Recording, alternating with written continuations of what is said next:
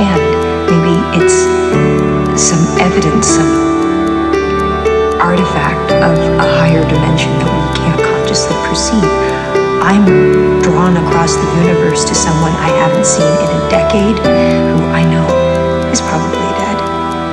Love is the one thing we're capable of perceiving that transcends dimensions of time and space. Maybe we should trust that even if we can't.